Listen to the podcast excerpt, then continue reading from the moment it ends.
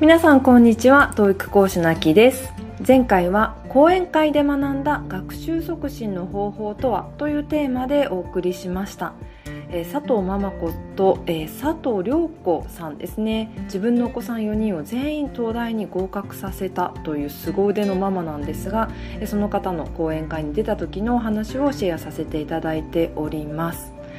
え前回の放送が4月3日ですのであっという間に1ヶ月経ってしまいました。4月はですね本当に忙しかったんですよね。もうこれ完全に言い訳なんですけれども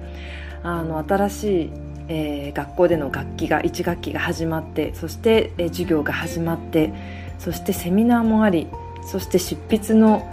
えー、構成もありといろいろ本当に忙しくてですね前倒しで3月のうちに、え準備しておけばよかったもののえー、なかなかそうはいかず4月に全部溜まってしまって 本当に忙しかったんですが、えー、やっとゴールデンウィークを迎えて落ち着いてきました。はいということで、まあ、今回はですねじゃ何をお話ししようかと思ったんですが昨日ですねちょうど、えー、TOEIC のスピーキングテストの結果が返ってきましたので、えー、その話とですねスピーキングってどんな風に練習していけばいいのかということについてちょっとお話ししてみようと思っています。はい、スピーキングのテストなんですけれども、まあ、2週間前かな4月の下旬ぐらいにま受けたんですが、えー、1年前に受けた時のスコアよりも残念ながら下がってしまいました。もともと180点あったのが、まあ、170点になったんですね、まあ、10点下がってしまったと。で正直ですねよくわからないです。なぜ落ちたのか。まあ、その時に言いよどんだこととかなかなかうまく喋れなかったことっていうのはもちろん浮かぶんですけれども具体的にその10点が何なのかっていうのはやっぱりですね実力テストなのであの、まあ、その時の実力を測るっていうテストなのでそこのテストの中から何ができなかったのかっていうのを学ぶっていうのはちょっと難しいテストですねスピーキングテストは。ただ何がダメだったのかっていうのはうっすら自分の中で、えー、分かっているんですね。でそれは何かっていうと、えー、前回その4月にですね受けた時に自分が不慣れなトピックが出てしまったんですね、まあ、これは完全に言い訳ですしおそらく英語が流暢にお話しできる方はどんなトピックでもあのたとえ自分の不慣れなトピックでもなんとかうまく、文を、構築させるってことがもちろんできると思うのでもちろんそこは英語力のなさの部分だとは思うんですが本当ですね自分の不慣れなトピックが出てきた時こそ辛いことはないんですね。でその時に出てきたトピックっていうのはアートのことだったんですよ。ちょっと具体的にどんな質問が出てきたかあの全部は思い出せないんですが一つはですね、えー、あなたが絵画を買う時に気にするポイントは3つのうちどれですか？それはなぜですか？みたいな質問があったんですよね。絵画絵ですよね。絵はですね買わないですよねあんまり。自分の趣味として絵なんかこう買うっていう経験がないので考えたことが今までなかったんですよね。でまあただ答えなきゃいけないので3つのうち私はサイズというのを確か選んだ気がします。もちろん絵を買うってなった時に大きさがわからないとどこに置くのかって決められないのでサイズを気にしますみたいな話をしたと思います。ただ本当に行き当たりばったりな内容になってしまってその辺の話の薄さとか戸惑い具合っていうのがマイナス10点に出たんじゃないかなって、まあ、今では思っています。はいまあ、それだけじゃないと思うんですけどね、はい、ただちょっとアートっていう部分でいろいろ問われた時にかなり戸惑ってしまったのでそこが原因かなって思っています。まあ、それと関連して言えることなんですけれどもじゃあこれからどうやってそのスピーキングの力っていうのを上げていければいいのかっていうのを考えてみました。私がですね思っている3つのことをちょっとお話ししたいと思うんですね、えー、まず1つはもうこれ誰もが言ってることだと思うんですけれどもまず1つ目はインプットが大事ですよね。例えば今回私は絵画について話された時にあの問われた時に言いよどんだわけです。でもちろんその絵画に関するその発想力というかあの自分なりの考えっていうのを持ち合わせていなかったっていうのももう根本的な問題ではあるんですけどもそこをまず整理すると。そしてじゃあそれ何が言いたいかっていうのが決まった後にどんな単語でどんな風に言うのかっていうのを自分なりにインプットしなきゃいけないですよね。どこからか単語を盗んだりとか何か記事を見てこんな風に語られてるからこの文章を使ってみようとかその辺の絵画に関するとか、まあ、アートに関する、えー、単語っていうのを自分なりにインプットしないとそれを話せるようにはならないですよね。なのでインプットは間違いなく大事です。ただインプットする前にさっき言ったように何を喋りたいのかっていうのを自分の中でテーマを決めるっていうのが非常に大事ですよね。だって自分が使えそうもないあのものをインプットしても多分それ一生使わないと思うんですよ。それって日本人が漢字を覚えるのと同じで例えばバラって書けないじゃないですか。書ける人いますか？あの難しい漢字のバラ。でも書けなくてもカタカナでバラって書けばある程度生きていけますよね。ある程度っていうか全然生きていけますよね。ただ一生懸命じゃあバラって書かなきゃいけないんだと思ってインプットしてもそれってなんかちょっとあの遠回りな若干こう時間も無駄な、え努力になってしまうと思うのでまず何が自分にとって必要なのか何を語りたいのかそしてその上で、え必要なボキャブラリーをインプットするっていうことが非常に大事かなと思っています、え私はですね結構このインプットやっているんですね。で何を素材に、えー、単語やフレーズを盗んでいるかっていうとまず一つは私はオンライン英会話をやっていてオンライン英会話でですね、デイリーニュースアーティコーかな？あの毎日、えー、新しいニュースの記事が上がってくるんですよ。デイリーニュースって言って。でそれが初級者用中級者用ってそれぞれですね毎日ちょっと何いくつの記事が上がっているのかわからないですけどいくつか多分1日に数個あの記事として上がってきているんですね。で私はその記事を、えー、まあ、読むようにしてでそこで使えそうな、えー、っとボキャブラリーをインプットするようにしています。で今ですねボキャブラリーをって言ってしまったんですけれどもすいませんボキャブラリーをインプットするっていうことはないです。あのボキャブラリーだけでインプットするってことは私はないんですね。なんでかっていうとそのボキャブラリーをどう使うのかっていうことの方が非常に大事なんですよ。例えばさっきバラの話しましたけれどもバラが咲くとか何かしらのフレーズで覚えるってことが大事だと思っているんですね。じゃないとバラ単体ではバラが開くなのかバラが咲くなのか分からなくなっちゃうんですよね。英語って。だから必ずフレーズで覚えるようにしています。ですのでこちらの記事を見た時にあこのフレーズ使いたいなとかもうこれは完全にあの自分の感覚ですけれどもこの単語は使えそうだなこのフレーズは使えそうだなっていったことをメモして覚えるようにしています、はい、必ずフレーズでですねもしくはフレーズだけじゃなくて文そのものを覚えるようにしています、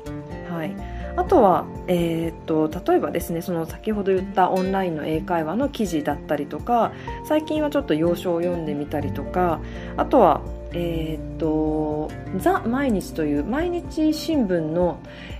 えー、英語の記事を出しているザ・毎日ですね。でこちらなんですけれどもすごく読みやすいんですよ。あの英語がそんなに難しくないですザ・毎日の英文は。例えばですねその中で私が好きなのは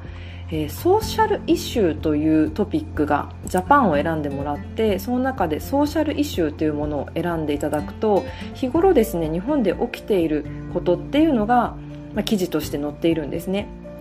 でもちろん自分でも慣れ親しみのある親しみのある内容が英語になっているのですごく分かりやすいんですよ。多分初級者、うん、初級者は難しいかもしれないですけどそんなに英語難しくないので読みやすい方の、えっと新聞記事だと思います。でそこを読んでいくと結構ですね日常的なことが書いてある、まあ、ソーシャルイシューズなので日常的なことが書いてあることがあの多いのでそこからですねあこんな風にこの日常的な出来事を言えばいいんだっていう発見が多いのでそれをですね読んでインプットするようにしています。はい、でもう本当ですねこういうニュースの記事とか、まあ、本とかえ新聞とかっていうのはものすごくクオリティが高い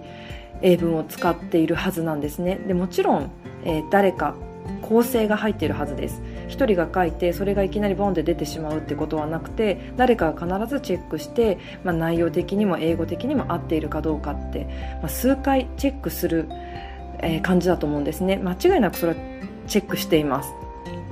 なのでもうこれを信じきってですね覚えていいほどの質の内容なんですね。で一番怖いのは これはですねツイッター上で言うと炎上するかもしれないですけどもツイッターとかで個人発信できるような内容ってちょっと危険かなって思うんですよ。なんでかっていうとあの合ってるかどうかって誰かが確認しているわけじゃないので間違っている情報かもしれないんですよね。もちろんあのツイッター上で英語の先生とかあの素晴らしい方たくさんいると思うんですけれどもそれだとしてもそのニュースの記事新聞記事とか、まあ、オンライン上に載っているちゃんとしたものとして載っている記事と比べたら精度は若干やっぱり落ちると思うんですよね。だって何人もの人がチェックしてますから本とか新聞っていうのは。で一方でそのツイッターとか個人発信できるものっていうのは、まあ、その人個人がえー、正しいと思って載せているだけなのでちょっと私はですねそれをインプットするっていうのは危険があるなと思ってわざわざツイッターに行かなくてもあの良質な記事っていうのはたくさん あのあるので、まあ、そういったところでインプットするっていうのは私はやめています。はいそしてインプット終わった後に当然ながらアウトプットする練習が必要になっていくわけですよね。あの覚えたからといってそれがちゃんと自分の、えー、スキルとして発揮できるかっていうのはまた別の問題。例えばこれって自転車の乗り方と全く同じで人の自転車乗っている姿を見てなんかできそうだって完全に思いますよね。なんかすごい簡単そうみんな乗っているみたいな。でバランスをとって、えー、なるべくこう何たくさん漕ぐっていうんですか？バランスを取るためにちゃんと漕げばきっとまっすぐ行くんだろうみたいなことを頭で分かっていても自分がいざ乗ってみると乗れない。それってあの知識とスキルの差がある状態だと思うんですよね。インプットをアウトプットに変えるっていうのも知識をスキルに変える作業です。でここで気をつけたいのはアウトプットを意識的にやるっていうことなんですよね。あのこの単語とかこのフレーズをインプットしたから意識的に使おうっていうことが非常に大事かなと思います。じゃないと埋もれてしまうんですよね。新しくせっかくインプットしたものがどんどん埋もれてしまっていつの間にか忘れてしまうってななってしまうのでそれを意識的に使う。例えばスピーキングでもいいですしライティングでもいいですし自分の、ストーリーの中にうまく組み込んで意識的に使うと、はい、これこの両輪インプットとアウトプットの両輪が非常に大事かなって思っています。そして最後、えー、3つ目なんですがはいこれは意外と皆さんやってる人いない少ないような気がするんですよね。話を聞いていると。これは何かっていうとチェックです。あの例えばですねインプットとアウトプットってよく独り言英会話って言われるあの練習ではよくやってると思うんですよね。たくさんインプットして自分で話す独り言英会話。その中で言えなかったことを調べて言えるようにしたりとかっていうことを、まあ、独り言英会話っていう練習の中ではやると思うんですけれどもここに唯一欠けているのはチェックだと思うんですね。でさっき言ったようにあの自分一人でですねあの発信していると間違ってることに気づけないんですよ。まあ、ツイッターとかでもたくさんあの英語の発信している方いらっしゃいますけれども間違ってるって分からないまま発信している可能性があるってお話しましたよねそれと全く同じで1人で話していると合ってるかどうか気づけない当然もちろん合っていると思って発信している喋っているわけなのであのもしかしたら間違ってることを喋って自分にすり込んでる可能性があるんですよね。ですので第三者にそれを聞いてもらってチェックしてもらう。そして自分の英語の精度を上げるっていうのは絶対必要かなと。このチェックが抜けちゃダメだよねってすごく思っています。でただですねオンライン英会話とかでやっているとこのチェックがですねまあ、これ人それぞれ本当にあの好きな先生のタイプって違うと思うんですけれども私はですねこのチェックが甘い先生はあまり選ばないんですね。ちゃんとこのチェックをしてくれて修正してくれるっていう先生が本当にあの、まあ、自分の技術を高める上で本当に助かるなと思っているのであえてですねもうたくさんチェックしてたくさん間違いをしてく指摘してくれるような先生を、えー、オンライン英会話の先生として選ぶことが多いです。ただ、まあ、一方でですねあのこの間初めての先生と英会話をやったわけなんですがその先生が修正しても大丈夫ですかって聞いてきたんですよ。自分その英会話の25分の間に修正しても大丈夫ですか？それはもちろん大丈夫だよ。Very welcome っていう話なんですけどでも嫌がる生徒もいるから一応聞いていますっていう風に話してたんですね。その修正を嫌がる人がいると。でああなるほどそうなんだって。なんでなんだろうと。